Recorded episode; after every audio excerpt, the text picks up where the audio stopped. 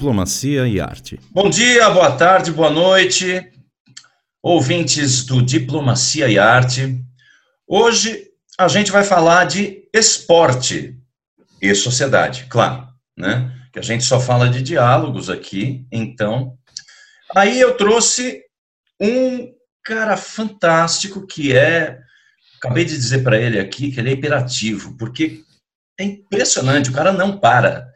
Ele é jornalista, ele é cineasta, documentarista, ele escreve livro, ele comenta futebol, ele fala, todo mundo conhece.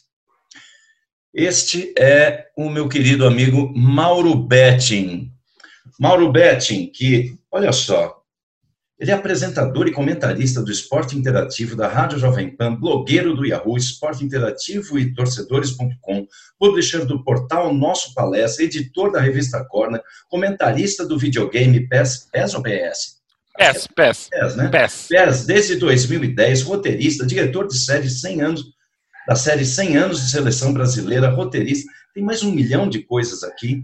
E eu vou só finalizar com a última parte só falta plantar uma árvore, não sabe onde, nem quando, mas sabe que serão palmeiras. Por que será, Edu? Mauro, super feliz de ter você aqui para a gente conversar de algo que normalmente não te chamam para falar, né? Não, Edu, e ó, prazerzaço, o legal do Edu, e é quando a gente fala, é normal, né, a gente estar tá presente, para meu querido amigo, as pessoas nunca viram, né, tem até um daqueles momentos maravilhosos do, do Tá No Ar, daquele, o, aquele Rick Batata do Adnet, é genial, cara, que é um, é um tipo Amaury Júnior misturado com, com o falecido Ataíde Patrese, aquelas coisas assim, né, meu querido amigo, amigo de muito tempo, José Roberto, Sabe, é bem isso aqui. Mas quando Edu fala, meu querido amigo, é verdade da parte de lá e é verdade da parte de cá. Porque o Edu eu conheci pelo trabalho dele como ator, num curta bem legal, Rivelino. Conheci o diretor, curta bem bacana, bem emocionante, na trata de um dos meus grandes ídolos que se transformaram em colegas de ofício e amigos, como Roberto Rivelino, e gostei muito da figura de Duda, a gente conheceu, tal, palestrinamente mais ainda nos identificamos, fizemos coisas até em nome do Palmeiras muito legais, coisas que a gente não poderia imaginar, e, e pô, o, o, carinho e o afeto profissional e pessoal é muito grande, as afinidades que o Palmeiras nos ajudou, as afinidades de orientação política, de cultural, de pop, de tudo e de vida, o que é mais legal. Nesse dia de tantas dissensões, de tantos extremismos, é bem legal a gente ter um amigo com uma inteligência, com uma capacidade, com um caráter e principalmente com um espírito democrático de falar e de ouvir, que é muito importante. A ideia do, desse papo é muito legal, que dá a várias pessoas um, uma abertura para a gente falar de coisas que às vezes a gente, quando fala em rede social ou quando fala num papo, num boteco, é que boteco as pessoas nem sabem mais o que é, infelizmente, mas enfim, quando a gente podia se reunir. Mesmo. Edu. Não mesmo? Mas enfim, podia reunir e conversar sem bloquear as pessoas, debater em vez de combater, podendo passar o pano que não é crime. No meu caso, como jornalista, ser isento não é crime, mas você se posicionando não tem problema. Até porque uma camisa como essa linda do América, campeão do Rio que eu estou vestindo, ela é uma escolha como a sua maravilhosa camisa do Emerson Leão a partir de 84 do Palmeiras. Então são escolhas, escolas que a gente faz. E o Edu é legal isso, o trabalho dele, a pessoa dele é legal, não só na rede social, não só onde a gente está falando aqui, mas a gente poder trocar ideia, falar. E quando a gente fala, e eu, eu leio, escuto isso sempre, pô, volta para o futebol. E aí, assim, sou muito fã seu no futebol, ou você é uma porcaria falando de política, ou de música, ou de culinária, tá valendo. O que não pode é o cara falar, pô, volta a falar só de futebol, como não poderia ser volta a falar só de política, ou volta a falar de samba canadense, ou de pagode búlgaro, cara, fale do que você quiser. Se quiser, curte, se não quiser, se quiser, compartilha, e se não quiser, ok, mas daí castrar o direito de falar é algo absolutamente normal para aqueles que castram mesmo. A minha esquerda, a nossa esquerda e a direita deles também. Pois é. Hoje a gente não vai falar exatamente de samba búlgaro, né? Nem de pagode canadense, ou o contrário, né? Mas, de qualquer forma, é, pô, é, um, é um prazer a gente, a gente poder conversar um pouco sobre diversidade de pensamento, né? E, e aí, então, eu vou puxar o papo da seguinte forma, Mauro. Ah, você tem praticamente a mesma idade que eu, nós somos da uhum. mesmíssima geração, uhum. e você assistiu os mesmos jogos de futebol, ou quase, Verdade. que eu assisti nos anos 70 e tal, e a gente via, aliás, não via, a gente participava de jogos de futebol em que as pessoas sentavam lado a lado, um com a camisa do Palmeiras, outro com a camisa do Corinthians, ou com a camisa do Santos, com a camisa do São Paulo e etc. Por que que isso não pode acontecer mais?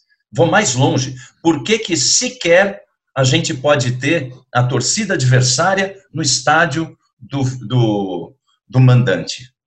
Edu, você vê como tem as afinidades, né? Eu postei hoje, ou no caso, repostei hoje no Instagram, e também num dos trabalhos que eu faço com o Portal Nossa Palestra, um texto que tem a ver com isso.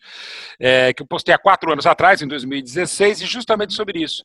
Que é um vídeo que eu fiz com um amigo querido, Sérgio Ortiz, da Força Palestrina, um vídeo muito bonito que ele pega, um grande fotógrafo de torcedores, no caso específico da torcida do Palmeiras, é um vídeo maravilhoso que ele pega uma torcedora de um aninho e pouco no colo do pai, e ela maravilhado com as luzes do, do Allianz Parque, naquele Palmeiras e Santos final da Copa do Brasil 2015. E aí o texto basicamente eu levo assim, pô, ela provavelmente não vai lembrar desse jogo, não vai lembrar desse dia, mas pela carinha dela com um ano e pouquinho, ela vai ter literalmente, provavelmente vai ter essa sensação de que o Palmeiras é a luz para ela e porque os pais que a fizeram palmeirense, que deram a luz para ela, deram a luz que deram ao Palmeiras. E se ele se desse Corinthians, o Flamengo, qualquer time, o Coronel Bolonhesa do Peru, não importa. Mas esse amor incondicional que a gente tem, né? O amor incondicional que eu tenho pelos meus pais, quando eu nasci, pelos meus filhos que nem tinham nascido, e pelo Palmeiras, que eu, eu aprendi, os amores incondicionais que eu tenho de berço. Eu nunca me vi fazendo outra coisa. Dos meus 20 livros, nove são do Palmeiras ou de Palmeirenses, e o primeiro deles, que é pela Panda Books, O Dia que Me Tornei Palmeirense, que eu brinco que é o meu único livro de ficção, porque é um livro que não tem um dia que eu me tornei palmeirense. O dia que me tornei palmeirense é o dia da minha concepção, convenhamos, ninguém precisa saber, a exceção do Léo Dias, como é que foi a minha concepção lá em 1966. Então segue o jogo, né? Então assim, é isso que você falou, e, e até hoje eu escrevo sobre isso, coincidentemente, de um Palmeiras e Santos, que não valia muita coisa no primeiro turno do Paulista de 78, tinham 123 mil pessoas oficialmente no Morumbi. É o maior público da história do Morumbi de um clássico, porque teve o, o, o segundo jogo da final de 77, Ponte 2, Corinthians 1, do Paulista, foram 136 mil, tinham 146 mil. Mas era Corinthians e Ponte Preta, não era um clássico, né, entre os grandes de São Paulo. O maior, o maior público de clássico foi esse jogo, que não era nem final. Até o Santos seria campeão com os meninos da Vila em 78. Mas aquele jogo, Edu, não valia nada. A não ser a estreia do Hamilton Rocha na ponta direita do Palmeiras. Mas não foi por isso que 124 mil pessoas estavam no Morumbi, era tão bom ponta direita. Então, assim, jogou meia dúzia de jogos e foi embora. E né? foi embora, acabou, tal, era tão bom jogador, jogou no Santos, depois jogou no esporte, ok. Mas assim, é exatamente esse o conceito. Eu lembro que eu estava espremido na arquibancada do Morumbi, e com muita gente, era meia meia, uma época muito forte da torcida jovem do Santos, da torcida do Santos, então devia ter uns 130, 65 mil palmeirenses, 65 mil santistas. E, cara, e todos ali na arquibancada, porque era ali na numerada, eu era pequeno tal, e, e fui com meu tio que me levou tal, então a gente foi de numerada, mas assim, no, no cantinho, e, e é tudo misturado. E como, infelizmente, desde exatamente 2016, a gente não pode por essa excrescência, por essa institucionalização da intolerância que a torcida única.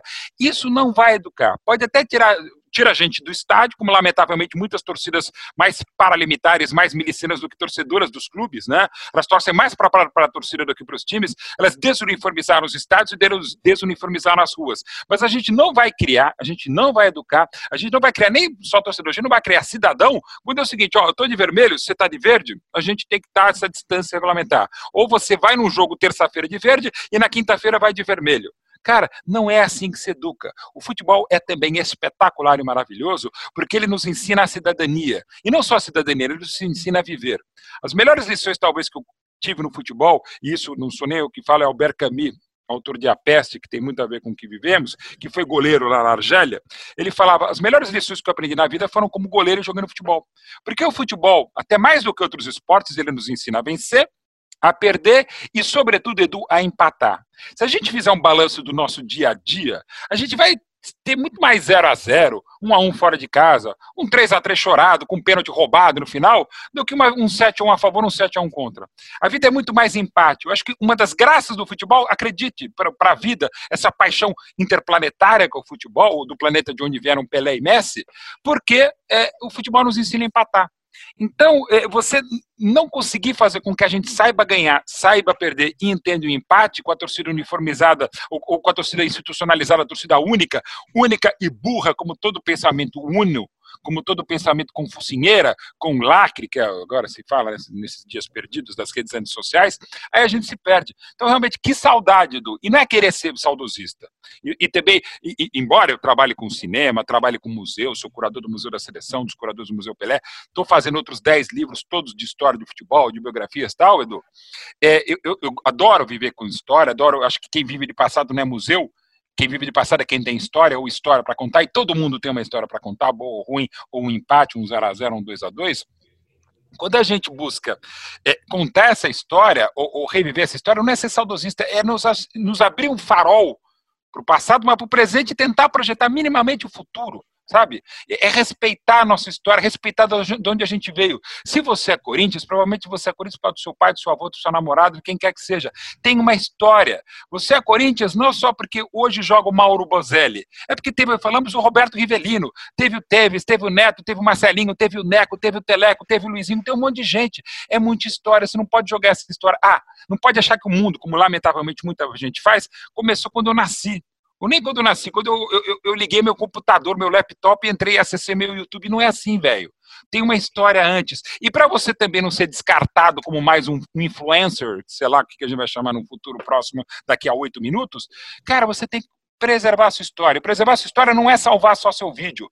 É aproveitar o mesmo YouTube que você está vendo hoje, a Gabriela Pugliese fazendo o que não deveria fazer, cara, é pegar e ver o mesmo YouTube e falar, velho, ó, Teve o jogo do Corinthians, olha esse elástico do Rivelino em 67. Olha o jogo do final do Jejum em 68.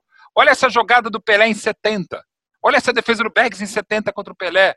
Olha esse jogo que tem um. Acabei, estou escrevendo o livro do centenário da portuguesa, acabei de receber do grupo que está fazendo o livro comigo, pela Onze Cultural, imagens do primeiro jogo do Canindé Benfica 3 Portuguesão, que eu nunca tinha visto, está maravilhosamente no YouTube. Cara, e que é um jogo lá de 72, que é fantástico. Então, assim, eu estou até, até, reabrindo o texto que já estava quase que editado, quase que na gráfica do livro, para botar as falar um pouquinho de como o Marinho Pérez bateu e fez o primeiro gol da portuguesa no Canindé em janeiro de 72.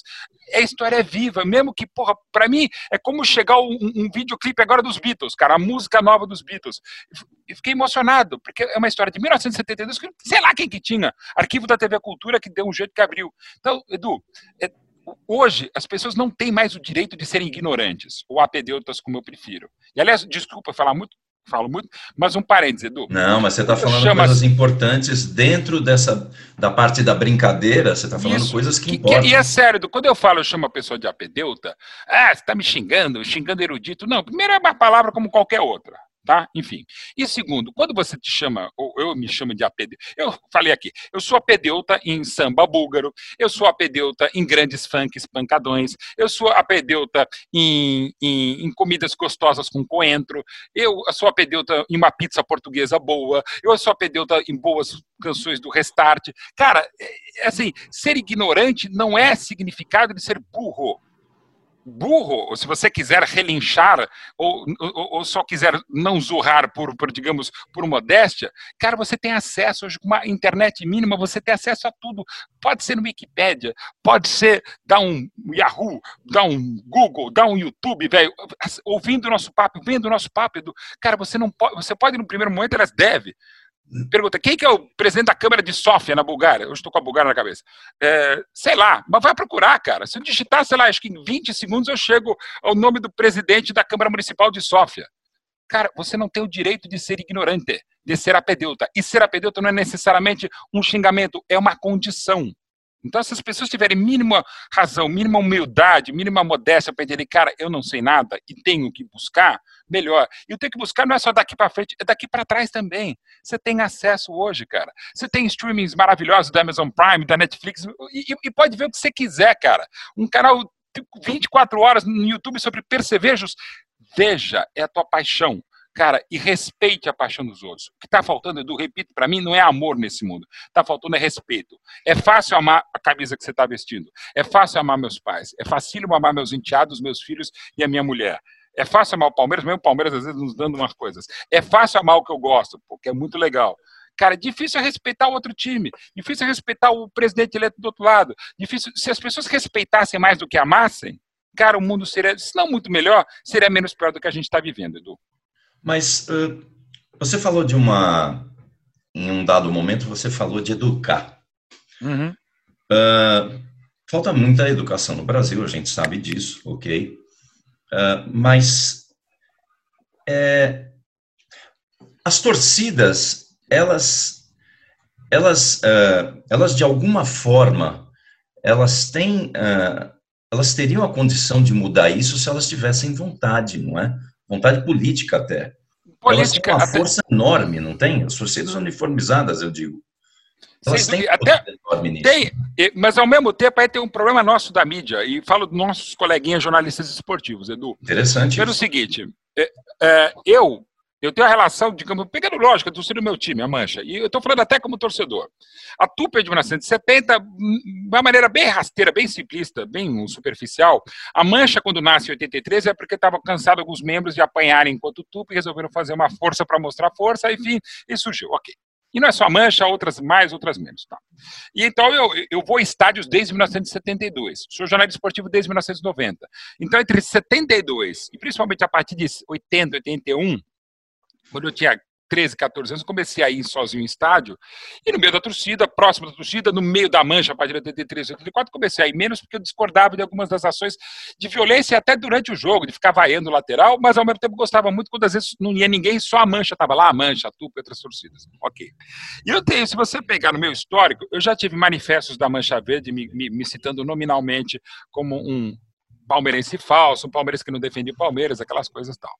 E ao mesmo tempo fui homenageado várias vezes pela Mancha Verde. E a Mancha Verde também foi muito legal. No meu segundo documentário, Palmeiras Campeão do Século, o filme oficial do centenário do Palmeiras, a gente termina com aquele samba enredo maravilhoso da Mancha Verde de 2015 para o centenário do Palmeiras em 2014. E, e, e sabe, Edu, eu tive momentos de morde, assopra, assopra e morde, e agora mesmo, durante a, a pandemia, eles fizeram uma ação muito legal junto com a Crefisa, com a FAM, e conseguiram arrecadar mais de 100 toneladas de, de alimentos é, para as pessoas necessitadas. E aí, eu acho que da grande imprensa, que eu acho um termo horroroso, até porque a imprensa muitas vezes é pequena mesmo, e quando eu falo imprensa, falamos nós, jornalistas, né? Não somos um, um quarto poder, não, a gente é jornalista, tem CPF, pessoa física, algumas mais jurídicas do que física, algumas mais químicas, enfim, mas segue o jogo. Então, assim, cara, Edu, vamos citar, ah, porque a Mancha, porque se fosse a Gaviões, se fosse a Força Jovem, se fosse a Flávia, cara, é uma ação muito legal, mais de 100 toneladas, vocês só falam que eles só fazem porradaria, que eles não se mexem. Não, eles fazem coisas muito legais. Aí, aí os críticas ao meu comentário. É, mas a máfia, ok, também tem mas máfia de modo geral, na Itália, no Brasil, organizações criminosas que, que fazem um pão em circo, ok. Mas, na boa, sei lá quantos sócios, mas algumas torcidas, como por exemplo a Gaviões da Feira do Corinthians, chegaram a ter 80, 90 mil, não sei se qual é o número atual, mas chegaram no auge até da violência a ter quase 100 mil pessoas. Às vezes ter mais associados às facções, às torcidas, as principais, do que os próprios clubes. Ok, é uma outra questão, mas faz parte de, de, dessa análise. Se eu acho deplorável a torcida gritar mais Gaviões ou Mancha do que Palmeiras ou Corinthians, por exemplo, ao mesmo tempo, será que 90 mil de bandidos? Claro que não. E não estou falando só pelo carnaval, não só para. A grande maioria é, é, de boa. Só que, lamentavelmente, tem gente, e que não é pouca também, mas gente, é a minoria, sim, mas vezes são 100, 200, 500, alguns mancomunados com a direção da, da, da, da, da, escola, da escola de samba ou da torcida, às vezes ou liberados para violência tal. Ok, mas assim, é, a grande maioria é gente de paz. E até por isso, pela imagem péssima que eles mesmos criaram, porque quando a gente fala das torcidas organizadas, eu podia falar de freiras carmelitas, podia falar de escoteiros, de bandeirantes, de lobinhos, não. Acho que não temos um, um bando sanguinário de lobinhos, nem de freiras carmelitas, né? nem de monges trapistas. Então, acho que eh, alguma coisa fizeram. Assim, a fama que o Felipe Melo construiu, o César Sampaio, que é muito mais jogador que ele, eh, não tem. Por quê? Porque um é isso, outro é outro. Então, você vai criando, né? E não querendo, e, e, sem querer ser tiozão suquita, até porque falar a expressão tiozão suquita já é muito tiozão suquita, que ninguém sabe o que for o tiozão suquita e nem sabe se ainda existe a suquita, mas enfim. É, mas, então, isso pô, mostra a nossa né? idade. É nosso RG, mas enfim. Então, Edu, é, é, realmente aí é uma questão de, aí voltando ao cerne, a base de comunicação. Mas aí é culpa nossa da imprensa. Não, torcida é tudo bandido. Claro que não é. Torcida é tudo anjinho? Claro que não é. É a mesma coisa. Imprensa só tem gente que busca a melhor versão possível dos fatos? Claro que não. Tem gente que só é isenta, que tenta ser imparcial, que tenta ser objetiva, que tenta ser independente? Claro que não. Isso é no jornalismo, isso é no direito, isso é na engenharia, isso é no pagode, isso é no futebol. Gente, tem bons e maus profissionais, ou mais do que isso, tem boas e más pessoas. Ou até boas pessoas que, lamentavelmente, são perdão, engolidas pelo sistema, ou carcomidas pelo sistema. Então tem que entender uma série de coisas. Agora, as torcidas poderiam virar esse jogo. E poderiam ou estão tentando virar o jogo com ações como essa. Ah, mas é benemerência para jogar para a galera. Gente, 100 toneladas de alimento nunca é só para jogar para a galera. Pode até ser, mas, cara, é coisa importante. Só que nós, aí entra a imprensa, tem que mostrar. Tem que mostrar, olha, a mesma torcida que saiu na porrada, que teve casos lamentáveis, casos de morte, gente infelicitada pelo mundo, gente afugentada dos estados e das próprias ruas, que não podem vestir a sua camisa porque vê um imbecil e arranca do outro por intolerância, por falta de educação, que evidentemente a torcida única jamais vai ajudar, essa galera está fazendo coisa boa. Então, quando é bom, aplauda-se. Quando é ruim, critique-se. E quando é médio, bom e ruim, também se fale. Lamentavelmente, Edu, e aí você sabe melhor ainda, um gênio, um dos grandes gênios brasileiros, para mim, top 10, que é o Milor Fernandes, genial, tudo que fazia, desenhava, escrevia tal. Um dos, um dos, aforismos dele, que lamentavelmente muitos coleguinhas usam a, a, a de náusea e a exaustão, que é o seguinte, que ele dizia, é, jornalismo é oposição, ponto. O resto é armazém de secos e molhados. Pela própria segunda frase, você já vê que é uma frase extremamente datada. Assim, mesmo os produtores de tiozão suquita, é ainda mais antigo falar de armazém, armazém de secos e molhados, mas ok. Tá, dá para entender. Tanto do armazém em si quanto do, da banda. Da banda, exata. Que, aliás, que saudades, que maravilha de tempo em que se é. tinha secos e molhados para ouvir, né? Mas é enfim. É Aí voltando. Aí o que acontece? O pessoal usa ferro e fogo, gente. Claro, é, é, é brilhante, uma sacada genial como quase tudo do Milor. Só que não significa dizer que, por exemplo, seja qual fosse o governo, ele conseguisse milagrosamente, para pegar um exemplo mais rasteiro, mais atual, vai, o governo agora conseguiu, de uma determinada maneira, a vacina e, ao mesmo tempo, conseguiu dar o mínimo de condição social e financeira para os mais necessitados, e, porra, e maravilhoso que evidentemente é uma utopia para o que vivemos aqui na nossa distopia brasileira, é, vai que acontecesse isso, tá? Ainda vai falar, é, jogada política do governo para 2022, para nos problemas outros políticos. Sabe, você pode até fazer essa análise, mas é, há momentos que a gente tem que aplaudir a energia elétrica, tem que aplaudir o beijo da avó na, na criança, tem que aplaudir a pizza de mussarela, que não tem erro. Cara, tem que aplaudir um gol de bicicleta aos 48 do segundo tempo, tem que aplaudir a defesa do São Marcos, do, do chute do Marcelinho na Libertadores 2000. Cara, tem, você tem que aplaudir. Não tem. Ah, mas não posso aplaudir porque é que nem. Aí, minha opinião, claro polêmica, mas menos polêmica. O que semana passada, a gente está gravando numa segunda-feira, 13 de julho, fez um dos colunistas brilhantes, de uma cultura elevada, da Folha de São Paulo, Hélio Schwartzman, desejando a morte do presidente da República em texto e reiterando isso em nome do consensualismo, isso é absolutamente deplorável. Você viu? Cara, Edu, é desprezível. É, é exatamente digamos, aí entrando mais num viés ideológico, político, é exatamente jogar com a mesma arma. Eu sei que é muito fácil aqui onde eu estou, no nosso papo aqui maravilhoso, Edu, é a gente falar, pô, é fácil você estar tá onde você estiver, você não está no, no front, você está no Vietnã. No Vietnã você tem que ter. Eu sei, gente. Só que é você na página 2 da Folha de São Paulo, você não pode desejar a morte de ninguém. Por mais que você não goste dele, eu não gosto, jamais votaria, votaria no Cabo da Ciolo, não votaria nele cara no, no, no presidente eleito, mas eu tenho que respeitar 50, primeiro, 57 milhões de pessoas que votaram. E até as 11 milhões de pessoas que anularam o voto, ou não votaram, ou votaram em branco, eh, tem a sua opinião e que deve ser respeitada. Não temos 57 milhões de fascistas. Pode até você dizer que foi eleito um fascista, mas não tem 57 milhões de fascistas, como eu, ao dizer que não gosto do Bolsonaro, não sou comunista.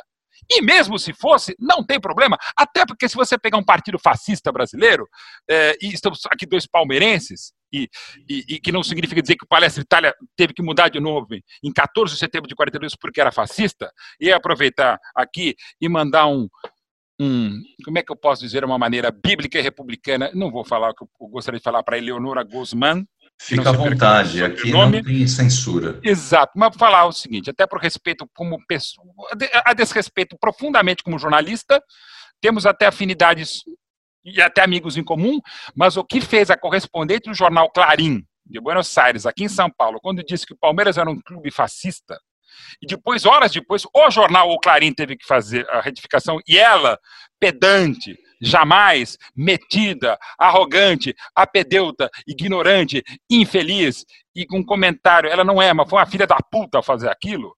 Porque, assim, de novo, não é só Palmeiras. O Corinthians não é só democrático por causa da democracia corintiana. De novo, o Corinthians foi o primeiro grande clube no dia da posse do general Castelo Branco, em abril de 65, com o presidente da República. Vadielu publicou um, um deste tamanho, viva os ideais da, da, da Revolução.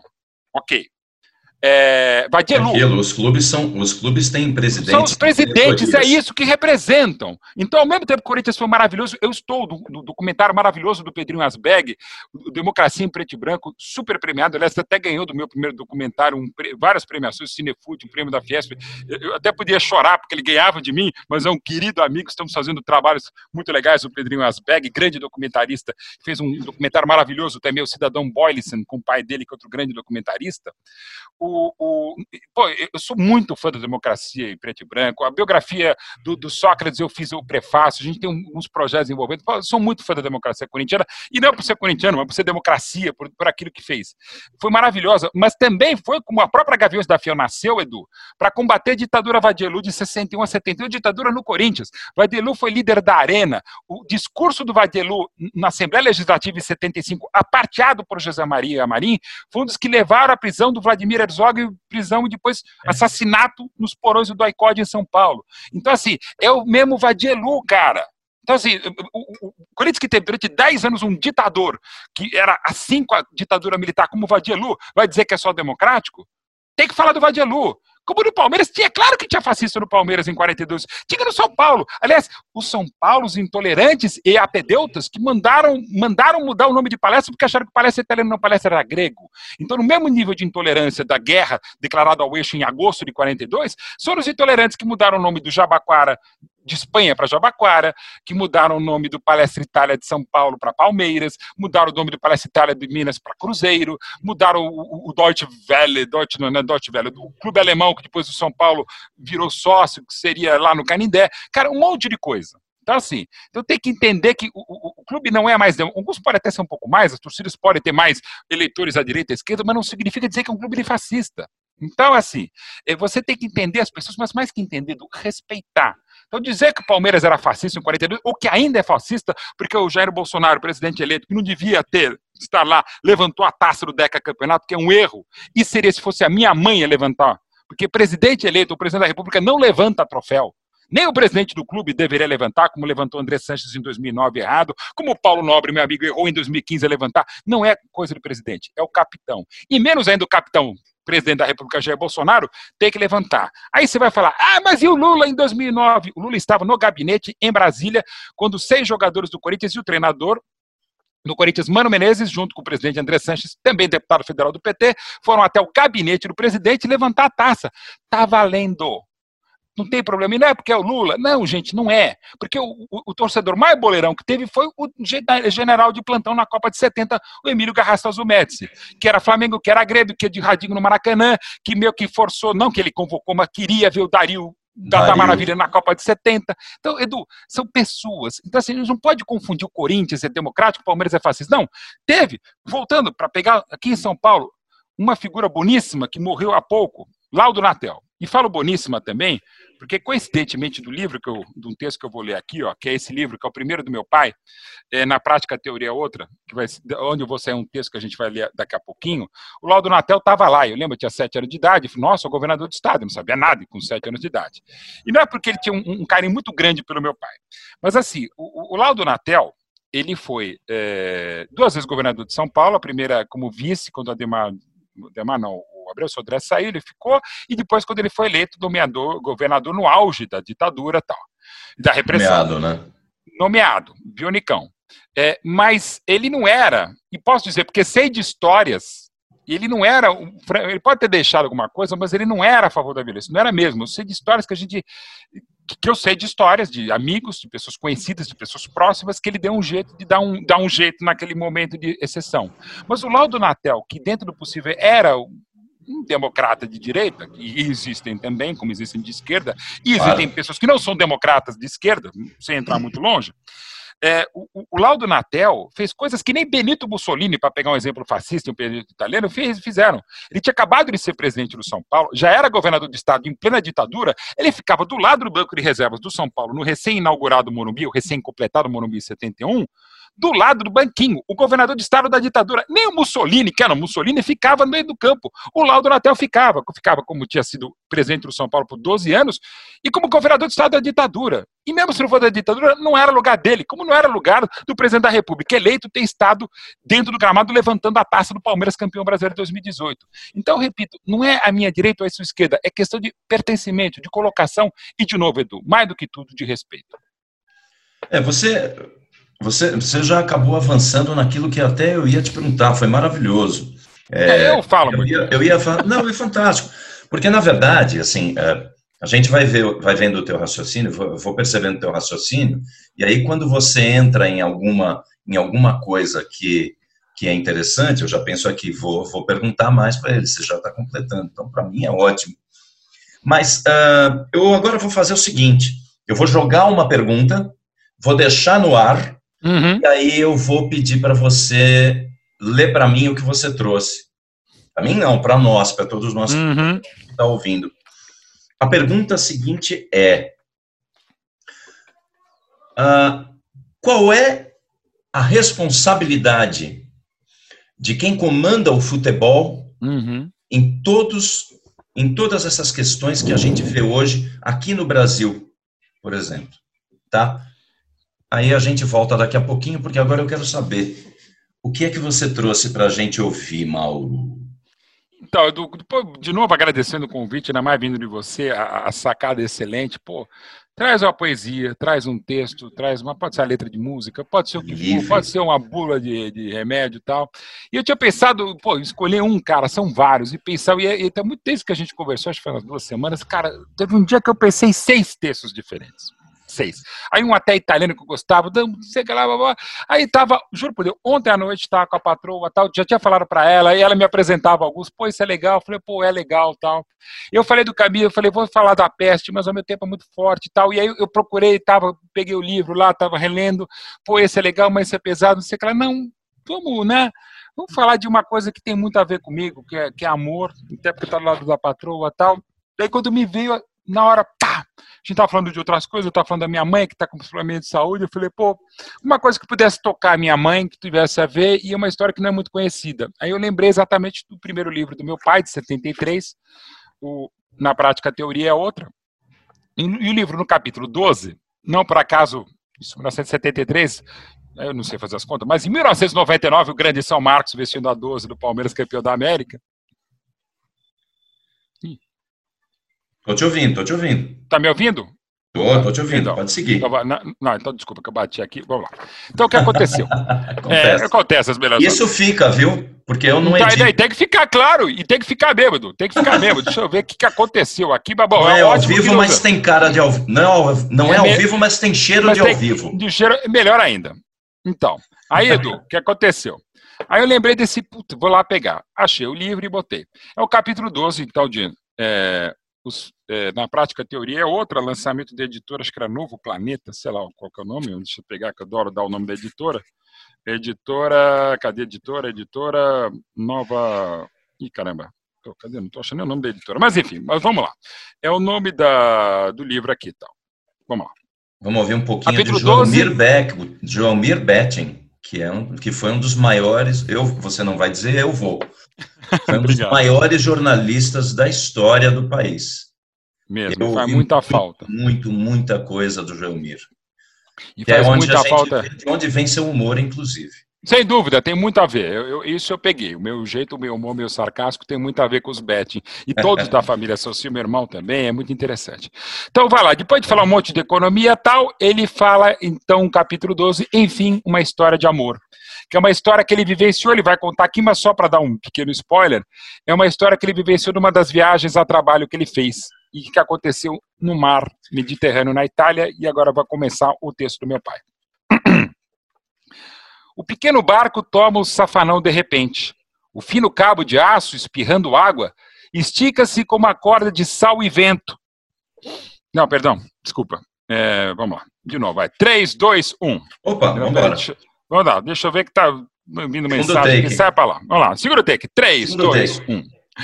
O pequeno barco toma o safanão de repente. O fino cabo de aço espirrando água estica-se como a corda de um violino. Os quatro pescadores, homens batidos de sal e vento, gritam entre si no mavioso dialeto do Mezzogiorno. Tudo pronto para a batalha do homem contra a fera. O peixe espada cativo que se debate em desespero na isca de quatro ganchos, lá no fim de um cabo de aço de 50 metros desenrolado na esteira do barco. Eu, meu pai, aperto a malha no pescoço, tomo um trago de vinho forte de tonel e me coloco em posição estratégica para ver melhor os lances finais da batalha. Somos um grupo de 12 jornalistas a bordo, entre brasileiros, ingleses, alemães e jugoslavos. É para você ver, né? Yugoslavo, história antiga, né? Isso era de 73. É. Estamos a quatro milhas da costa da Itália, com as luzes de Sapri e de Castellabate piscando lá no fundo da noite. As roldanas motorizadas do barco começam a puxar o cabo, submerso na água escura. Eu pergunto então ao pescador da carretilha: será mesmo um peixe-espada ou é um outro bicho qualquer? Seus olhos então brilham à luz da lanterna forte. Claro, é um peixe-espada e é dos grandes. Repara aqui, ó, estou usando o último dente da engrenagem. Ele deve pesar uns 250 quilos de carne e uns 100 quilos de ódio. Ele é bravíssimo, peixe-espada. Sopra então o vento fino, restinho da primavera mediterrânea. São 11 horas da noite, uma noite fechada de domingo. Uma leve garoa, bem do jeito paulistano, da época, né? Molha a madeira do barco. Estamos nele desde o cair da tarde, depois de um duro programa de teste de estrada com Alfa Sud, o mais novo carro da Alfa Romeo, primeiro lançamento da fábrica de Pomigliano d'Arco, pertinho de Nápoles. Para completar a jornada, a fábrica Alfa Romeo nos colocou a bordo do pequeno barco de pesca artesanal, o pão de cada dia de populações inteiras do litoral sul da Itália. A carretilha, então, a motor, trabalha sem pressa. E aí, um dos é, pescadores fala para o meu pai: A gente puxa devagar, diz o operador. Senão, o peixe-espada escapa mutilado para morrer lá no fundo do mar. Ele não se entrega. Pelo jeito, esse peixe-espada é macho. A fêmea deve estar tá mordendo o cabo com fúria, tentando libertar o companheiro dela. Então, o rosto do velho pescador fica grave e eu pareço adivinhar os seus pensamentos. Lá no fundo, está se desenrolando uma trágica história de amor, talvez a mais trágica de todas. A uns 20 metros do barco, o prisioneiro peixe-espada aponta fora d'água como se fosse um torpedo enlouquecido. À luz do refletor, ele corcoveia numa explosão de névoa e espuma, cavalgando desvairado o dorso das ondas que passam. Ele deve ter uns três metros e meio, um metro só de espada. Esse peixe parece usar a espada como um pé de cabra, alavanca que lhe permite desferir com a cauda golpes capazes de cortar um homem ao meio. O barco então reduz a velocidade. As máquinas caem num ronronar monótono, abafado pelas espadanadas inúteis do monstro aprisionado. Agora, o cabo é içado por um mastro de popa com braços em forma de T. Mais meio minuto e eis enfim o peixe-espada, ainda lutando bravamente, dependurado a dois metros, se tanto do costado direito do barco do seu corpo escuro, que me parece de um azul profundo, a vida escorre pelo rasgo do gancho, que vai da boca dele até o meio do ventre prateado. Então, um pescador jovem, o mais ágil, apoia-se na morada do barco e, com um violento golpe de marreta, arrebenta a espada na base, quase na altura dos olhos laços do animal condenado. Aqueles movimentos cessam de repente, e toda aquela força da natureza mal passa agora de uma massa inerte, sem vida. Mas e a fêmea? Onde é que estaria a fêmea? Ela não está muito longe, com certeza. Quem sabe até girando ao redor do barco a uns 10 metros de profundidade. A fêmea já sabe o que aconteceu ao companheiro peixe-espada. O coração dela deve estar arrebentado de dor. Dizem-me que a fêmea vai seguir o barco até o cais, entrando em águas que jamais ousaria entrar. E assim acontece sempre. O peixe-espada é como o cisne. Um casal vive e morre lado a lado. Se um morre de doença, o outro prefere morrer de fome. Se um cai prisioneiro de um pesqueiro como o nosso, o outro entrega-se mais cedo ou mais tarde. E não raro, entrega-se pulando da água para dentro do barco assassino. Nós então estamos voltando ao pequeno porto pesqueiro de Sapre, com a preciosa carga já espalhada no piso do barco cortado ao meio. É um belíssimo animal, uma forma clássica de peixe, aerodinâmica, imponente e nervosa. Os pescadores tomam fôlego, ajudados por meio litro de vinho. Mas eles entreolham-se preocupados. Na pescaria de simples exibição para esses jornalistas como nós, os pescadores de Sapre e Castelabate estão quebrando um código milenar. Eles não tiveram tempo, já que a nossa volta tinha a hora marcada, de esperar pela fêmea do peixe-espada capturado. Eles pegaram o macho e abandonaram no fundo do mar a viúva. Segundo eles, isso dá azar. É preciso pegar o casal. Se você pega a mulher, tem que pegar o, macho e vice-versa. Há pescadores que perdem de um a dois dias no mar, longe da costa, esperando pela entrega ou até mesmo pelo suicídio do macho ou da fêmea, dependendo de quem é capturado primeiro. Pegar só o macho do peixe-espada ou só a fêmea do peixe-espada não só dá azar, também dá remorso, dizem os pescadores. O remorso de imaginar a dor do companheiro solitário, desgraçadamente perdido no fundo do oceano, chorando pelo amor que não volta mais. O mais velho dos pescadores, o da carretilha, indiferente aos movimentos de atracação a bordo, fica lá na popa, olhar perdido na noite que se derrama em breu sobre o Mediterrâneo. Ele sabe, num filete de, ah, de pasmo, que a fêmea não cairá mais na isca, tão, tão, tão, tão próximo do porto. Essa fêmea odeia o barco, odeia a isca, odeia a gente e prefere, se tempo houvesse, a entrega pura e simples, a prova de amor maior. Mas se ela não se atirou ainda em cima do barco, não vai se atirar jamais para dentro, que se apruma junto ao paredão do ancoradouro o nosso barco. Eu fico imaginando a tristeza do pescador. Uma tristeza tão grande como uma explosão de alegria que de repente sacode o barco. O fino cabo de aço retesa-se de novo, espirrando a água oleosa do cais. Ela fêmea! Ela fêmea! Ela fêmea! Gritam a uma só voz os pescadores. Traduzindo, o que nem precisa de tradução, é a fêmea, é a fêmea, é a fêmea. Eu também suspiro aliviado, mal reparando nas lágrimas que rolam agora pelo rosto, pelo rosto batido e carcomido do velho pescador da carretilha. Ele se debruça e então acaricia a cabeça e a carcaça aberta do macho. Dos seus lábios ressequidos parece ouvir: Tá tudo bem agora, meu peixe-espada. Seu amor acaba de chegar. Isso Gente, aqui. Bonito, né, Edu? Uma história de amor de dois peixes-espada. E a gente não consegue nem respeitar e nem amar os outros, né, Edu? Ah, meu. E é um livro de economia que acaba, eu gosto muito dessa história de amor, tem muito a ver com a história da minha mãe e do meu pai, tem muito a ver, espero, com a história de amor minha e da Silvana, dos meus dois filhos, dos três filhos dela, dos nossos cinco que se formaram como família e que a gente tem esses peixes espadas. Embora eu acho que mais a gente tenha a ver aqui, somos mais peixes porcos do que peixes espadas. A gente percebe, a gente percebe nos seus posts, em alguns que você coloca que são mais pessoais, o amor profundo que você tem pela sua biondina, né? Não é isso? Edu, é isso, Edu. E obrigado por dar esse espaço. Elas até falam, para de me expor. Falar, não é me expor, não é te botar num pedestal, não é botar você como um prêmio, até porque para mim você é, porque é linda, maravilhosa, tanto dentro como fora, minha biondina, minha loirinha, a Sil. Mas é muito bacana porque é uma paixão da primeira vista, né? Eu a conheci no Dante Alighieri, onde a gente estudou. Ah, eu tava é, até Dante. Era, até nisso. A gente ficava Ela... perto, porque Exatamente, eu São Luís. Então, pertinho mesmo, cara. Só então, atravessar a Paulista. já nessa época. Vizinho já, já, era mesmo. Tinha muitas afinidades, Edu. E a minha Biondina é bonitinho porque assim, eu estava no terceiro colegial, ela estava no segundo, ela namorava, eu também namorava. Então, minha primeira namorada, que eu respeito, adoro até hoje, tá? Uma pessoa muito querida, muito especial também, claro. Mas uh, eu nunca tive a relação que eu tive, como eu vi a Sil pela primeira vez, ela cantando andança com as amigas, preparando um especial do teatro lá da escola do final do ano e ela cantando andança, aí eu olho para ela, vestida, apaixonada, e ela olha para mim, dá um sorriso, né? Eu com a minha autoconfiança sempre em dia, ela olha na minha direção, eu olho para cá, olho para lá, olho para trás, tipo, é para mim? Aí eu olho para ela, tipo assim, pô, é para você, tonto, você tem aqui. E para resumir, nunca deu certo, ela casou, teve três filhos maravilhosos, eu casei, teve dois filhos maravilhosos, ela separou, eu separei, e estamos juntos há oito maravilhosos anos, com amor de infância, o amor da primeira vista e o amor para sempre. Que maravilha. Você, você é bem família, isso é tão é muito bonito, é muito bonito. A gente vê na Edu, com ela, e, com os teus filhos, com, com os três dela, com teu pai.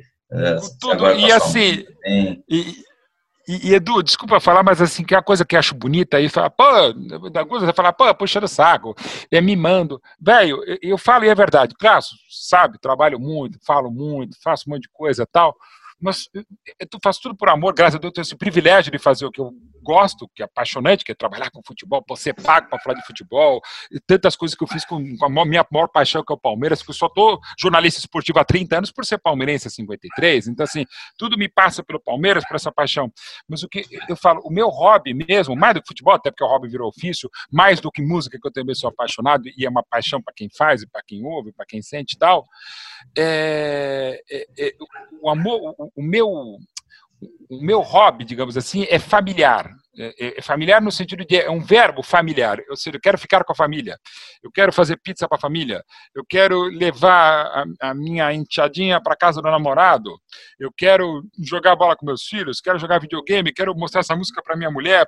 Assim, é, o meu tesão é, não é, ó, que cara altruísta, cara bacana, cara família, não, é um prazer. Assim como tem gente que tem o prazer de jogar golfe, de jogar bola, de ler, de escrever, de atuar, de, de fazer um monte de coisa, eu também tenho prazer, também trabalho muito, mas assim, o meu maior prazer, o meu maior tesão na minha vida é estar com minha família e tentar propiciar a ela, não conforto material, não conforto, carinho, atenção, o que, que você quer? Quer pão de queijo? Eu vou lá buscar. Quer que estudar comigo, beleza. E, não é porque eu só, olha que cara bacana. Não, velho, é porque eu gosto. Para mim é um puta prazer. Eu até extrapolo, eu até posso dizer que eu mimo, não sei falar não, não sei me colocar, não sei botar limite. Ok. Mas eu sei que estou errado. Estou fazendo terapia há muito tempo também, e assim, também nisso me ensina muito, Edu. Mas, cara, é um tesão. É para mim, é o prazer é ficar com eles. Então é, é muito fácil. Eu sou apaixonado e a felicidade é sorte, Edu, de fazer o que eu gosto. Você tem essa característica gregária, na verdade. Sim, é, muito. A gente percebe, muito, a gente percebe muito, muito no, no teu dia a dia como como 50% do teu dia é público. É verdade. Então a gente saca como você tem isso, né? É, é muito. é muito é muito fácil enxergar um, um, certo um certo lado seu nesse sentido é, de, de gregário. E tem uma coisa interessante que, que preciso comentar na, uhum. na história do teu pai, você falou em Castelabate. Castelabate, uhum. que, é, que é de onde vieram os Matarazzo. Matarazzo que tem uma Sim. história extremamente é, imprescindível na história do, do, do, Palmeiras, né? Que, que o meu... Ah, olha que lindo esse escudo. Ele está me mostrando aqui um escudo que vocês não vão ver, porque vocês estão só com, com áudio, mas está me mostrando um escudo belíssimo do Palmeiras.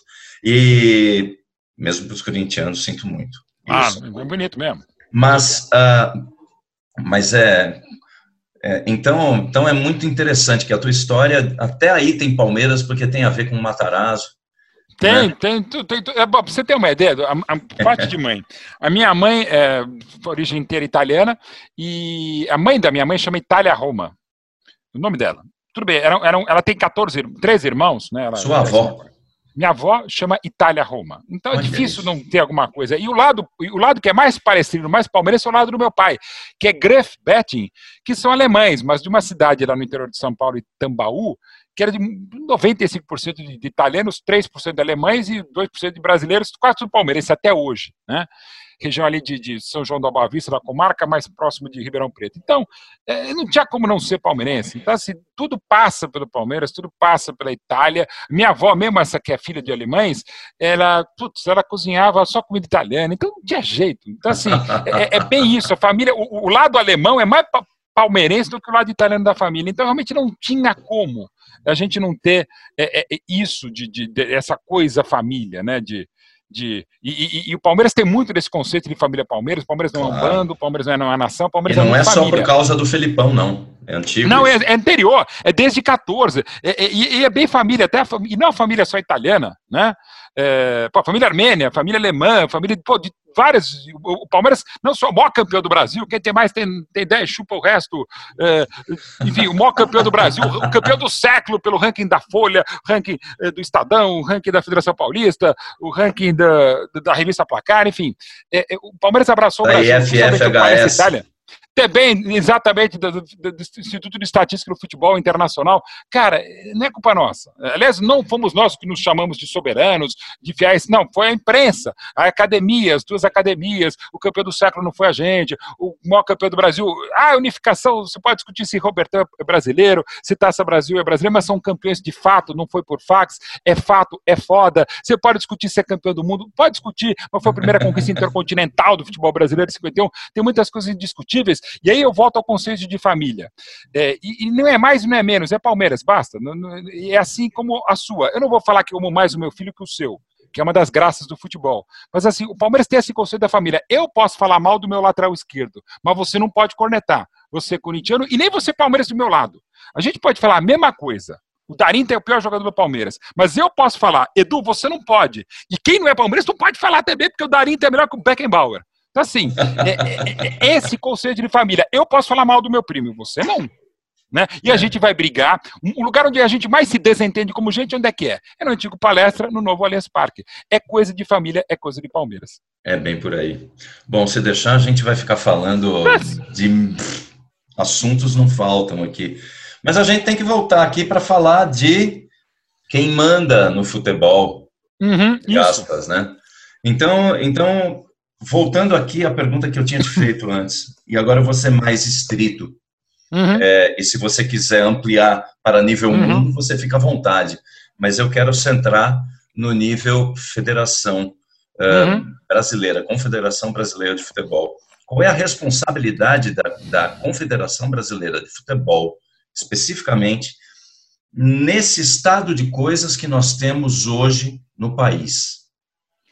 É, desde a fundação, em 1914, da, da, do, quando começou a seleção brasileira e se organizou a então CBD, que em finalzinho de 79 viraria CBF, é, ela é que organiza o futebol. Então ela tem uma participação muito importante. Desde principalmente quando assumiu em janeiro de 58 o João Avelange, vindo dos esportes aquáticos da CBD, e lembrando que até 79, até pelo que era o CND desde 1942, a CBD cuidava de vários esportes, a Confederação Brasileira de Desportos, por isso que o D, e o F, porque passou a cuidar só do futebol, ela cuidava de vários esportes, então você podia ter um cara que veio da natação, um gigantesco político como o João Avelange, político na pior e na melhor acepção do termo. Então assim, é, ela já tinha, pelas inteligências e sagacidades, grandes jogadas ensaiadas desde então do João Avelange, ele percebeu que ele tinha que manter uma maior independência independência possível do poder, seja quem fosse o, o governante, a direita, a esquerda, ditatorial, democrático, que fosse. Até por uma questão de impostos, é a questão de, de, de administração, de autarquia. Porque, lembrando, até 79, pela organização do poder do Estado Novo, desde 42, havia o Conselho Nacional de Desportos, que era atrelado ao Ministério da Educação.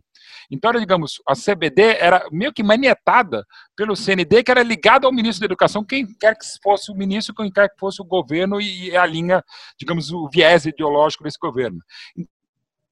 Então, ela não tinha total liberdade. A partir de 79, já no início da lenta gradual e segura, não tão lenta, nem tão gradual, nem tão segura, enfim, anistia e reabertura política a partir da posse do, do, João Batista Figueiredo em 15 de março de 79, você começa a ter uma, uma, uma CBF mais independente. Né? Aliás, nem, eu repito, nem era CBF, era CBD, mas naquele ano viraria CBF, CBF. Era CBD virando para CBF 79. E veio um grande presidente, até um democrata como Julite Coutinho, presidente até 86. E aí o que aconteceu, Edu? A CBF já, já vinha, repito, desde janeiro de 58, quando o João Avelange era presidente. Ela se manteve independente o máximo possível do poder constituído para poder fazer o que bem entendesse e até o que mal entendia. E para defender os seus interesses mais da cartolagem do que o futebol brasileiro, ou mais das pessoas físicas do que as pessoas jurídicas, mais do que o presidente da CBF, ou quem quer que seja o presidente da CBD. Então ela é muito responsável sim por aquilo que acontece, por aquilo que não ocorre. E ela é muito responsável, responsável também por muitas incongruências incongruências, por muitas injustiças num país profundamente injusto socialmente, profundamente injusto economicamente, profundamente injusto em várias áreas de, de atuação e no futebol, que é injusto por definição, mas que a organização do futebol faz mais injusto ainda. Onde poucos mandam e mandam pra cacete, inclusive as federações estaduais. O Brasil é um sistema único no mundo que as federações ainda mandam pra cacete. Mas aí, por outro lado, e os defensores do modelo falam, tá ok, que é o maior campeão do mundo? É o Brasil, cinco vezes, né? Então, quer dizer, alguma coisa está certo. Até tá.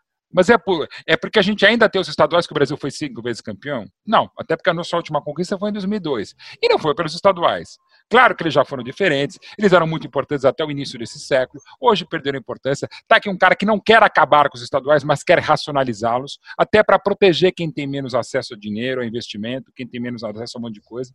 Mas várias coisas, Edu, passam sim pelo, pelo nosso poder constituído. Só que os caras não estão nem aí. Ou os que estiveram, um esteve preso, né, até recentemente. O outro não pode sair do país, a gente não sabe nem onde é que está. O outro deveria ou até foi preso. O próprio João Avelange deixou marcas indeléveis. Então, se você pegar de 58 para cá, posso do João Avelange. O Avelange ficou de 58 até 75 na CBD. Aí veio o Almirante Heleno Nunes, ligado à Arena, ligado ao, ao governo. Aí o Julite Coutinho, que eu falei que foi um grande presidente até 86. Aí a jogada política da tabelinha Otávio Pinto Guimarães na Bia Bichedi até de 86 até 16 de janeiro de 89, quando eleito, Ricardo Teixeira ficou até 12 de março de 2012, quando pediu as contas antes de ser preso. Aí assumiu José Maria Marim, que seria preso em maio de 2015. Aí assumiu Marco Paulo Del Nero, que quase foi preso, conseguiu se livrar. Agora, há um ano, temos Rogério Caboclo, que veio trazido pelo Marco Paulo Del Nero, mas por enquanto faz até, porque eu conheço, uma boa administração. E está aqui falando um cara que, ao mesmo tempo que já falei, sou curador do Museu da Seleção Brasileira, e foi, a curadoria foi feita durante a administração José Maria Marim, mas eu tratava diretamente com Marco Paulo Del Nero, que até por afinidades palestinas e palmeirenses eu me dou muito bem, já brigamos muito no ar fora dele, mas eu me dou muito bem, e foi muito leal, muito fiel, foi muito fiel, não é porque é palmeirense, né, pelo contrário, mas diga foi muito leal, foi muito correto enquanto administração da montagem do museu, que foi feito por uma mega empresa espanhola que é a Mediapro, quem me contratou, quem me pagou, né, mas que teve clara anuência da cúpula da CBF para eu ser esse curador da seleção brasileira, ao mesmo tempo eu fui, fiz o Museu da Seleção Brasileira em 2013 e 14, em 2015 eu fiz aquele manifesto contra Marco Paulo Donero, contra o estado de coisa do futebol brasileiro. Não tiro, e, isso que eu acho leal, não tiraram meu nome, porque eu realmente eu fui curador, sou o curador do Museu da Seleção Brasileira desde lá, inaugurado durante a Copa de 2014 na Barra, um museu bárbaro, não porque eu fiz com a ajuda do Napoleão lá da CBF é, e com um pessoal maravilhoso da Espanha, da Media Pro, e até porque é fácil contar uma história espetacular de uma seleção pentacampeã e muito além do pentacampeonato, é, mas eu fiz o um manifesto contra o Marco Paulo continuar como presidente à época. Então eu me manifestei até nem como jornalista esportivo, nem como curador, eu manifestei como cidadão. Né? Eu sou um dos signatários, eu e o Tite, que em 2016 assumiram a seleção e para mim corretamente. Porque ele foi servir o, o, país como treinador e eu, da minha minúscula porção, servi uma história espetacular, a história da maior seleção do mundo, que é uma puta honra, é algo que eu jamais poderia imaginar, sonhar, como é se eu cometer esse de um videogame desde 2010, o PES da Konami, como é ter sido, é, ter feito nove livros do Palmeiras, inclusive a autobiografia do Marcão, estou escrevendo a autobiografia do César Sampaio, do Zé Roberto, do Luiz Pereira, é, do Amaralzinho, de outros nomes, o livro do Centenário da Portuguesa, que muito me honra também, junto com queridos colegas e torcedores da Lusa, mas assim, eu nunca podia imaginar, primeiro, fazer documentário como roteirista e como co-diretor, ainda mais documentários oficiais do Palmeiras. Também não tem nada a ver com o museu. Para National Geographic, uma série de cinco documentários com a produtora Canal Azul, dos 100 anos da seleção brasileira, que a gente entregou quase junto com o museu. Ao mesmo tempo que eu fazia o museu, eu também era um dos co-diretores dessa série maravilhosa da Canal Azul, que passou na National Geographic e na Fox Sports, onde eu também trabalhava à época. Então, Edu, são coisas muito além do sonho. Mas eu fiz porque tenho que deixar um legado. Não é porque eu fui muito bem pago, não, porque é um legado maravilhoso. Sou curador do Museu da Seleção Brasileira, como você também é um dos curadores do Museu Pelé. Então, é, isso vai muito além da questão política. E eu me, me posicionei como cidadão, mas também muito como jornalista esportivo, contrário a tudo que estava acontecendo na, CBF. E eu acho que dá para você fazer as coisas.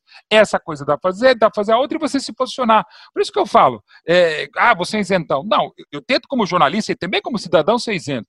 E eu falo, Edu, é, também que uma coisa, que eu até brinco falando sério, que eu sou não sou Mauro Betting, eu sou Muro Betting, no, sentido, no seguinte sentido, porque eu acho que subindo em cima do muro como jornalista e até como cidadão, você consegue ver os vários lados da questão. Você consegue buscar a melhor versão possível dos fatos. Que para mim o exercício do jornalista é buscar a melhor versão possível dos fatos, a melhor definição do meu ofício. Não é buscar a verdade, que quem diz que é verdade? Cada um tem a sua. Então é buscar a melhor versão possível dos fatos. E para você tentar buscar a melhor versão possível dos fatos, você muitas vezes tem que subir em cima do muro para ver os vários lados da questão, para ser o mais plural possível, mais holístico, mais abrangente. Então faz parte do meu ofício. E eu repito, como jornalista, como também cidadão, Edu. Mas, Mauro, é, assim, é, eu vou insistir um pouquinho em relação à claro. que é, é, porque assim, a ideia é que eu percebo que falta diálogo. Quando você Sim. pega e proíbe, por exemplo, é, que, o, que a torcida do Corinthians vá até o Allianz Parque para torcer, uhum. mesmo que seja Sim. naquele cantinho. Ok, Quando eu acho correto, proíbe, tudo bem. Uhum. É, você, você, você estimula a separação, a, você Sem segrega, dúvida. você institucionaliza a segregação, não é? é uhum. o, que, o que você acha que poderia ser uma possível solução, ou, ou pelo menos melhora, no sentido uhum. de a gente não ter tanta violência? Porque eu sei que, tudo bem, uh, extrapola a questão futebolística e tal, então não é só a questão da CBF, mas ela poderia também estimular isso no sentido de fazer com que as pessoas conversassem. Você concorda com isso? Você discorda? Você acha que ela não tem culpa nenhuma nisso? O que, que você acha? Assim, é, ela tem é, responsabilidade, claro. Ah, desculpe, CBF e federações estaduais. CBF, federações e os próprios dirigentes dos clubes e nós, a mídia, todo mundo, cara. Evidente que, que você, você necessita é, de tudo, de, de, tudo no sentido de que, perdão, você precisa de uma série de ações, de conjuntos, de obras, de, de vontades políticas, de intenções, de uma agenda que mostra, velho, peraí, meu, eu tenho que mostrar meu serviço. Eu tenho que falar, porra, assim não pode continuar. E aí você vem com o poder público, com as autoridades, que é muito fácil também. Não, é o seguinte, ó, é, só vai a torcida de um time, tá? Aí o meu destacamento, o meu segundo batalhão de choque, que é o específico, vai menos gente trabalhar. Pô, é muito fácil daí ser promotor mais de evento do que de justiça, promotor mais de, de segurança pública, dessa insegurança pública e das torcidas. É muito fácil, eu também seria.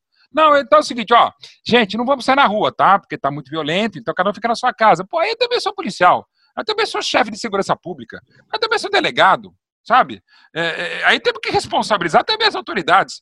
Eu sei que, que não são elas que começam a baderna, mas elas não conseguem coibir Aí falta inteligência policial, falta também a coragem. Mas, gente, eu não sou o responsável por isso. Vocês são, vocês são pagos. Não é para uma questão mercantilista. Ou você é pago para entregar isso aqui. Se não é pago para ser o Messi, eu não sou pago para ser o Armando Nogueira, o Nelson Rodrigues. Cara, eu sou pago para tentar ser eu. Agora, você eu, eu, trabalha no batalhão de choque, segundo o BP Choque de policiamento de estados, e não vai, ou vai só para ficar vendo se tem camelô vendendo é, é, quinquilharia, é, pirataria, velho. Não, é, não dá. Então, assim, tem que ter uma ação coletiva, uma ação conjunta. E, repito, é muito fácil. Não, vocês não venham. É que nem daqui a pouco, olha, não estou falando da pandemia, estou falando de segurança. Ó, vai ter um baile aqui e tal, mas vai ser meio barra pesada tal. Então é o seguinte, nem vem. Cara, não é isso. Não, vamos nem levar segurança particular, não vamos levar segurança pública. Não vem porque não tem. É literalmente fica não vem que não tem. Então precisa ser todo mundo jogando junto. Mas, lamentavelmente, a gente sabe também o clubismo o barrismo, essa birra terrível, burra, essa birra burra, que faz com que os clubes, ah, é bom para o Palmeiras, vai ser ruim para o Corinthians, então não quero negócio. Vai ser bom para o Flamengo, vai ser ruim para o Vasco, então não quero. Ou só vai ser bom para mim. Infelizmente, o pessoal esquece o, o, papo que a gente teve já logo no comecinho, Edu, de que para alguém ganhar, outro precisa perder. E a gente não entende isso. A política do medo, ela é responsável por isso? Também é, também é, não tenha dúvida, não tenha dúvida. É bem a política do medo ou a política do deixa. Ah, é, tô com preguiça. É, tá bom assim, tá bom não, tá ruim. Mas deixa, fazer o quê? Eles querem se matar, que se matem, não é assim, gente. Mas é um infelizmente desleixo. tem sido assim. Um desleixo, um desleixo, um desleixo. Um desleixo. Então, então, na verdade, assim, você acredita que se houvesse vontade política, política não exatamente só de políticos, mas vontade política de qualquer, de qualquer uma das, das, das figuras uh, existentes nesse, nesse nicho futebolístico. Perfeito. Você uhum. acredita que se houvesse vontade política da CBF, das federações, dos clubes, até de jogadores, que também são responsáveis sempre, né? Claro. É, que a gente tem jogadores que estimulam violência e. e Sem dúvida. Isso é em ações, em, em, né? É, mas se houvesse vontade política, isso poderia ser, uh, isso poderia ser enfrentado, essa política do medo? Claro! Essa, é, é, é vontade, é coragem, diria até que mais vontade é coragem, Edu. Sabe? E, e, e coragem, pô, é, é, é, claro que é fácil é, eu aqui falar, sejam corajosos, né? É eu vou dizer que é mais ou menos isso aí. Ô, velho, sejam, cora sejam corajosos aí, vão lá pro Vietnã e sejam corajosos. Não sou o Nixon, tá? não sou o Lyndon Johnson, e até o querido Kennedy, mas enfim. Mas, pô, é para isso que você tá aí, cara. É para isso que você é promotor de justiça. É para isso que você comanda o policiamento, tá? Eu estou falando de, da cúpula, tá? Não estou falando de quem está na rua, porque esse é o verdadeiro corajoso. Aí os caras não têm, não, não, falta vontade política, falta interesse político, ou falta o mínimo de guts, de huevos, de coragem mesmo para fazer as coisas. Uhum. É, bom, uh, hoje a gente tem, ok, tudo bem, a gente tem um, um governo federal que tem uma política que, uh, de alguma forma, estimula que haja confronto, uhum, eles sim. estimulam confronto. Isso, é, isso é inegável. Uh, e muita gente acredita nisso. Pode ser uma minoria no país, Perfeito. mas existe. Agora, é, como você poderia ter um, um, uma, uma justiça? Porque eu estou vendo, eu tô vendo que você você está centrando, apesar apesar de achar que todos estão envolvidos, eu estou vendo, uhum. eu estou percebendo que você você acredita que é mais uma questão da área de segurança pública o problema. Sim, seja, é, não, é, é também para resolver. A polícia, uhum. São eles que deveriam organizar isso, chamar CBF, vem aqui, uh, federações venham aqui, clubes venham aqui, vamos conversar, e, e torcidas venham aqui, vamos fazer isso ser diferente. É, é, é, então, passa por eles, mas, mas passa por cada um, de novo, que teve é. uma mania terrível brasileira, que é o seguinte, né? Ô, velho, seguinte, então, meu, é, pô, esse governo é uma porcaria, hein? Essa, é, esse governo federal é uma porcaria, esse governo estadual é outra porcaria, é, esse governo municipal é uma porcaria. É, só uma pergunta: é, quem que elegeu esses caras? Nós. Sim. Nossa. Pode até não ter tirado diretamente nosso mas você, sei lá, está tentando eleger um que não ganhou. Você é corresponsável. Cobre, exige. Se o brasileiro cobrasse das nossas autoridades, até do conselho tutelar, do conselho de bairro, o que a gente cobra do presidente do nosso clube, do treinador da nossa seleção, do lateral esquerdo reserva do nosso time, a gente seria um país muito melhor. Se a gente tivesse esse mesmo nível de exigência, às vezes até de intolerância, né? que eu só admito contra os intolerantes, a gente só tem que ser intolerante contra os intolerantes, mas digamos, se a gente tivesse esse grau de exigência, de cidadania, como a gente é feroz torcedor, pô, Edu, a gente seria um país muito melhor. Não tem a menor é... dúvida, a gente teria um país muito melhor. E não é à toa, não é à toa que, que esse, esse tipo de coisa ela, ela acabe resultando na, na violência contra aquele pelo qual a gente uh, aqueles representantes de quem a gente defende. Então, por exemplo, Sim. falo de jogadores, assim, é, Wagner Love apanhou, João Vitor apanhou no Palmeiras, no Corinthians, um, o cara que deveria, deveria ter uma estátua na frente uhum. do, do Parque São Jorge, que é o Paulo Guerreiro, apanhou, né? E no São Paulo é, mesmo. Foi esganado dentro do centro de treinamento. Então. Um ano e dois meses depois de ser bicampeão do, do, do, mundo, fazendo os gols da vitória do título do bicampeonato do Corinthians, o cara é esganado pela torcida, pela torcida, por um torcedor. Então, isso, isso na verdade é uma mistura de coisas que falta a educação que a gente tinha falado lá atrás, Sim. falta vontade política, falta ter um estímulo de um, de um governo eh, ou do, dos governos, aí não, não coloco nem só. Sim, não é esse só, claro. Uhum. Ou seja, falta diálogo mesmo, né? É, falta diálogo e falta entendimento, repito, falta respeito, falta, faltam coisas básicas. E, e, aí volta a questão que você abordou muito bem, do, é falta educação mesmo. Porque você é. também vai aprender respeito, aprender cultura, aprender um monte de coisa com educação. Né? E quando eu falo educação, aí de novo, para também não terceirizar. É, o ensino é ruim, porque também os professores são muito mal pagos, mas não é só isso só. É, é, é a coisa básica que vem de casa. É você saber que isso é certo, que isso é errado, que isso você pode fazer, mas não está certo, que isso é injusto. Cara, um monte de coisa, coisas que, que basicamente você, com um mínimo de bom senso, um mínimo de educação, você sabe que não é por aí. E que, lamentavelmente, mesmo sabendo que não é por aí, é por esse caminho tortuoso que a gente faz. Esse caminho que não é nem asfaltado, porque o asfalto é horroroso também aqui. Eu vou terminar uh, a, a, minha última pergunta para você. É, ela talvez merecesse até um bom tempo para você poder falar a respeito. Uhum. E é uma opinião que eu que eu que eu tô te pedindo é razoavelmente pessoal mesmo.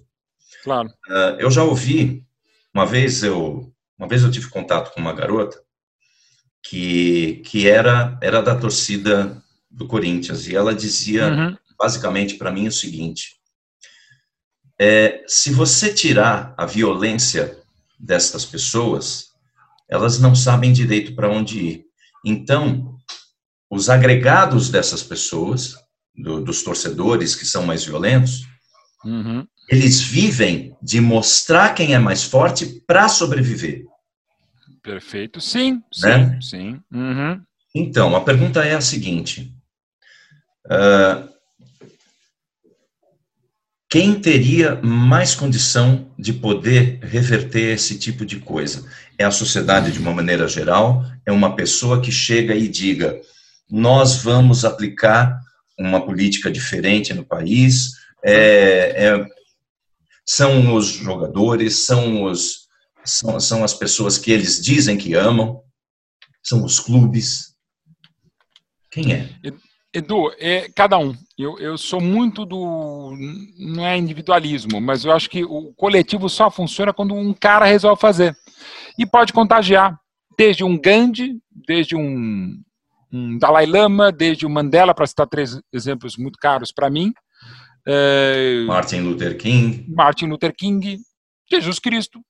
É, analisando a pessoa, né? Eu não estou falando nem a divindade as pessoas a, atitude, né? E, e, quase todas elas à sua maneira, ao seu tempo, à sua época, ao seu local, às suas possibilidades materiais, inclusive. é, que fizeram muitas coisas, né? E, e claro, levar, levaram muita gente. Estamos falando de nomes internacionais. E por quê? Porque conseguiram fazer a parte do indivíduo com a, um espraiar, para usar algo que a gente lamentavelmente está vendo na pior acepção, contagiar entre aspas, contaminar, contagiar que é mais positivo, contagiar de, de bondade, de reflexão, de respeito, de intolerância contra os intolerantes por razões sociais, étnicas, raciais, políticas, de política de Estado, do absurdo do apartheid, por exemplo, pegando o exemplo do Mandela. Ah, Mandela era terrorista, cara, pera lá, né? Assim, para pegar só exemplo em longo, longe também. Então, acho o seguinte: é, o, o membro da torcida organizada, nós da imprensa, e, e quando eu falo, e por isso que eu me debato, Antes de ser jornalista, eu sou palmeirense. Repito, eu sou jornalista esportivo há 30 anos, Edu, porque eu sou palmeirense há 53. Como alguém que é da Mancha, para pegar o caso do Palmeiras aqui, alguém que é da Mancha, sei lá, alguém tem 26 anos, e é, ele, ele é, de repente ele fala, eu sou palmeirense há 26 anos e manchista há 20. Ok, mas você primeiro é palmeirense. Só que, lamentavelmente, algumas pessoas são mais mancha que Palmeiras. Eu até posso entender, não, porque o Palmeiras é meu elite, o Palmeiras é mais caro, a mancha me dá, o carnaval me dá alegria, faz trabalhos maravilhosos, como eu acabei de falar no papo. Ok. Só que tira o Palmeiras da mancha. Eu posso tirar a mancha do Palmeiras, mas não posso tirar o Palmeiras da mancha. Eu não posso tirar, eu posso tirar a mancha do Palmeiras, mas não posso tirar o Palmeiras da mancha, não pode tirar o Palmeiras de mim, não pode tirar da sua vida, dessa camisa maravilhosa que você está vestindo. E é do Palmeiras, é do Corinthians, é do Dom Pernil, Santa Colômbia de Andorra. Cara, é, começa pelo indivíduo para poder espraiar, espalhar, aspergir a palavra, aspergir a intenção, o goodwill, a boa vontade, a outra face, que seja mas é começa do indivíduo. E daí de indivíduo, até por hoje, pelo poder que deveria ser maior, ou é, mas a gente ainda mal utiliza, sai para hater, sai para bloquear, sai para robô das redes sociais, mas aproveitar isso que é muito mais fácil, a gente poder passar essa palavra. Parece até um manual de auto-atrapalha, de autoajuda, uma coisa meio cósmica, uma coisa meio, sei lá o quê, meio religiosa, mas é de questão de credo, porque também, entre aspas ou com aspas, é uma religião e é uma paixão. Mais do que uma religião, e quando a gente é apaixonado por uma religião, a gente é apaixonado. A gente é apaixonado pela religião, pela família, pelo time também. Então, volta aquela questão dos amores incondicionais. Então, parte para mim muito mais do indivíduo do que de uma sociedade como um todo, Edu. Perfeito. Meu amigo, super feliz de poder ter recebido você aqui. Eu que agradeço. É, Quero ouvir uma última palavra tua, só despedindo. Quer dizer, só despedindo, não. Você despede do jeito que você quiser. Você fala só, você fala assim, só despedindo, não. Você despede aí, do jeito que você quiser. E quero saber que música nós vamos ouvir para finalizar nosso programa. Hum. Rádio Cucamonga entrando em ação. e agradecer de espaço para a Rádio Cucamonga. Spin-off de, de Rádio Cucamonga aqui no Diplomacia Arte. Olha, primeiro, amo diplomacia, amo arte. Não sou diplomata, embora faça um bom meio campo. Amo, sou arteiro, mas não sou artista, mas amo a arte, uma das tantas artes que eu amo, e é exatamente a música. Isso também me deixa muito feliz, que você também entende muito de música, entende muito de atuação, entende muito de arte, entende muito de teatro, de cinema, de televisão, de atuar, né? E que é evidentemente uma grande arte. E a música é uma das que mais consegue, porque a música ela consegue, ainda mais eu que também sou apaixonado por cinema, e nos filmes que eu tenho a pretensão de co-dirigir, co-reterizar, muitas vezes eu penso muito na música, né? E tive a felicidade de ter nos últimos filmes o, o Paulinho Corcione da Luta Libre, o grande Simoninha também, não só para as afinidades Paulinho. palestrinas, maravilhoso, Paulinho fantástico, Simoninha maravilhoso. E eu peguei aqui uma música, entre tantas, que não é fácil, porque eu tenho um gosto muito eclético, como a própria Rádio Cucamonga, que eu faço nas redes sociais também é. Eu resolvi pegar uma música que me pegou mais nos últimos anos, tá? E é uma música de 1969, quer dizer, a primeira versão é de 62. Mas essa música, uh, que é muito interessante, não é raro é do grande Bob Dylan. É, primeiro do Free Willing Bob Dylan, que é uma versão muito boa, mas a versão que a gente vai ouvir aqui é de, que abre o Nashville, é, um álbum de 69 do, do, do Bob Dylan, e, e ela, Nashville Skyline, e ela é muito interessante que era é uma versão de uma música que ele havia gravado em 62 e que abre o disco agora. E que é uma música que me fez, até coincidentemente falando do livro do Centenário da Portuguesa, me fez, é, é dos textos desses 30 anos de jornalismo esportivo que eu mais chorei quando escrevi, quando a portuguesa caiu da série C para a série D. Eu falei, pô, não é possível, a Ilza caiu um pouco. Será que eu vou voltar a comentar um jogo, a ver a portuguesa em campo, não só no Canidé, mas contra o Palmeiras trabalhando e tal? E conheço muitos torcedores da portuguesa, até por isso que eu estou escrevendo o livro do, do Centenário. E aí eu pensei, cara, o que, que, eu falaria para o torcedor portuguesa agora? E me veio à mente essa música que chama Girl from the North Country, a garota do país ao norte, digamos assim. Seria um lugar ao norte. E na cidade de São Paulo, o Canindé, que a portuguesa comprou em 56, primeiro para construir a Ilha da Madeira e de 72 o, o Estádio da Luz, como a gente já conversou aqui, é, ela é a garota do norte. Pode já não ser garota, porque está agora completando em agosto 100 anos, mas vai ser sempre uma garota, né? E essa garota do norte, essa versão do, do, do Nashville Skyline do Bob Dylan, e aqui eu já vou falando a música e já vou me despedindo, ela é, é, linda porque ela é primeiro com Bob Dylan, que não é um maravilhoso compositor, não necessariamente um grande cantor, até porque a gente às vezes não entende a letra que ele está falando, não a letra, que são espetaculares muitas delas, mas do jeito que ele canta. Mas ao mesmo tempo ele teve simplesmente Johnny Cash ao lado para cantar junto. E é muito interessante que a impressão que dá você ouvindo essa versão que a gente vai ouvir de Girl from the North Country, do Nashville Skyline de 69, ela, ela parece que. Eu não sei detalhes sobre realmente a sessão de gravação. Sei que eles gravaram até 18 músicas juntos. Mas, assim, o que é legal do Johnny Cash é o seguinte: parece que ele está no Texas, o Bob Dylan está lá em Nova York, lá no Village, e assim, 3, 2, 1, gravando. Eles não estão se ouvindo, porque cada um canta um, do jeito dele. E pouco está se lixando do jeito que está cantando. E eles cantam e juntos fica um negócio maravilhoso e de uma letra maravilhosa que é o Bob Dylan falando do antigo amor dele e com respeito, com carinho, ao mesmo tempo com um tesão muito grande, falando de, pô, se você for para o norte encontrar essa garota, pede meio que para ela levar, não é assim até para não dar spoiler, embora a letra seja conhecidíssima, mas sabe, vê se ela está bem agasalhada. final da, da história. É, exatamente, da história. Mas vê se ela está bem agasalhada, vê se cuida dela, vê se ela continua com, com aquele sorriso, com o cabelo aqui caindo no, no, no seio. Cara, é muito bonita, é muito, muito. E acho lindo porque um cara com um viés político tão aguçado como Bob Dylan também escreve letras de amor, porque eu repito, ah, o cara é, evidente, um, um, um, grande pensador político, acabou de ganhar um prêmio Nobel de literatura que dá até para discutir, mas enfim. Mas no fundo, como qualquer pessoa de qualquer área, um grande como Bob Dylan, também como Johnny Cash, pela interpretação espetacular de, de Girl from the North Country, é na verdade o que todos nós somos, grandes românticos. Maravilha, lindo. Bob Dylan é, é uma expressão, é, ele, ele é um ele é um ícone ao mesmo tempo que ele é, é, o que você falou, ele é ao mesmo tempo um ícone do amor e ao mesmo tempo da, da de uma luta, né, uhum. por por política, por respeito e etc. Por justiça. Fantástico. Mauro, super obrigado. Super obrigado de coração. Foi muito legal a gente poder ter conversado aqui sobre um assunto que a gente nunca tinha conversado ainda. Verdade. Que é mais legal. E vamos então, terminando Diplomacia e Arte, ouvindo Bob Dylan, Girl from the North Country. Valeu, até a próxima semana. Tchau!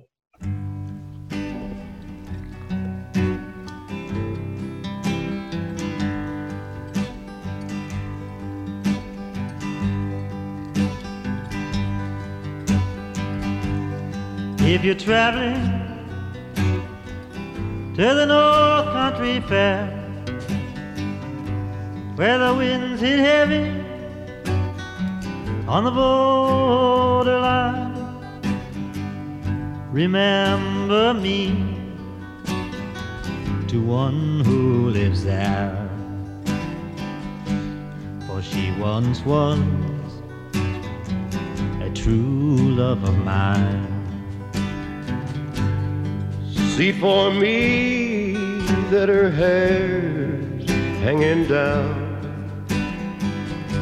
it curls and falls all down her breast.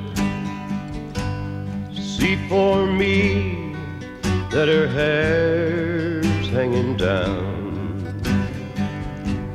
That's the way I remember her best. If you go when the snowflakes fall, when the rivers freeze and summer ends. Please see for me if she's wearing a coat so warm to keep her from the howling wind. If you're traveling in the North Country Fair, where the winds hit heavy on the borderline,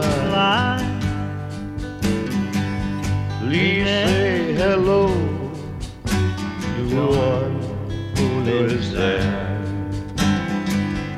For she was once a true love of mine.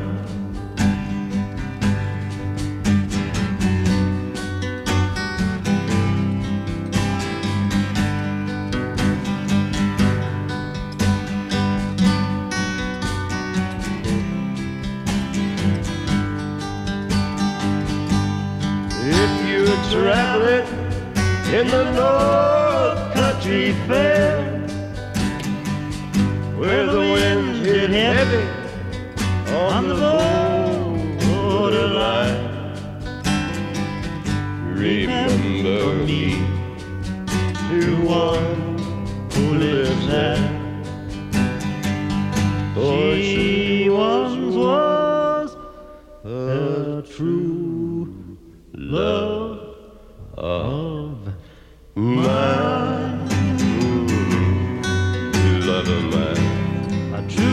mine.